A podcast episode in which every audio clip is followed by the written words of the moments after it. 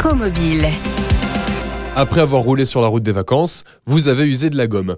Alors, il faut jeter un œil sur votre témoin d'usure qui se trouve sur la bande de roulement de votre pneu. Et si la bande de roulement se trouve au même niveau que l'indicateur d'usure, alors il faut les remplacer.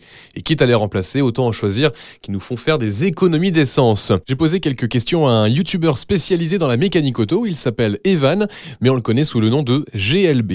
Alors avant tout, Evan, quelle est la différence entre un pneu hiver, été ou 4 saisons? En fait, on va être sur euh, trois choses totalement différentes au niveau de la, de la structure pneumatique. Donc, par exemple, on va avoir un pneu été, parce qu'on va avoir des bonnes performances sur le mouillé, on va avoir d'excellentes performances sur le sec. À l'inverse, un pneu 4 saisons, ça va être comme un pneu été, mais qui va avoir tendance à beaucoup plus évacuer l'eau. Donc, on va avoir euh, plutôt dans des régions euh, pluvieuses, un petit peu fraîches. Et après, on va avoir vraiment le, le pneu hiver, où là, maintenant, c'est devenu obligatoire dans certaines régions, qui lui va avoir un profil pour simplement pouvoir évacuer la neige. Donc, on le sait, un pneu usé doit être changé, mais est-ce qu'il y a un autre facteur? Aujourd'hui, ce qu'il faut savoir, c'est qu'un pneu qui a plus de 5 ans, même s'il n'est pas usé en termes d'usure de, la bande de roulement, la gomme va avoir tendance à sécher et on va avoir une perte d'adhérence sur le sol. Et donc, ça va se traduire par un pneu qui va ne plus s'user, en fait. Donc, on va pouvoir faire deux, trois fois le kilométrage qu'aurait fait en temps normal le pneu. Sauf qu'en termes de la tenue de route, on est vraiment, vraiment pas en sécurité. Est-ce qu'en choisissant un, pneu de bonne catégorie, on peut réduire et les nuisances sonores et notre consommation? Pour revenir sur le, bruit, alors oui, on va avoir des pneus généralement beaucoup moins bruyants parce qu'il y a plus de recherche euh, sur les pneumatiques que des marques auraient bah, moins les moyens euh, sur des marques plus low cost. C'est vraiment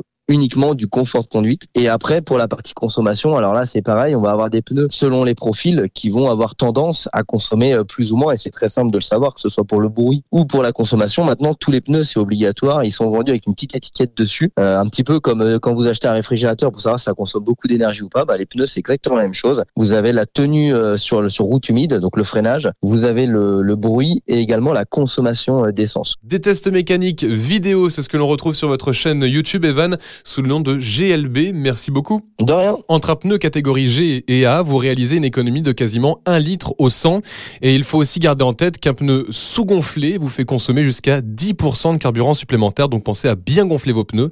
Et en faisant quelques recherches, vous pouvez trouver des pneus de grande marque pour une centaine d'euros pièce. Il ne restera plus qu'à trouver un garage pour vous les monter. Retrouvez toutes les chroniques de Sanef 177 sur sanef177.com.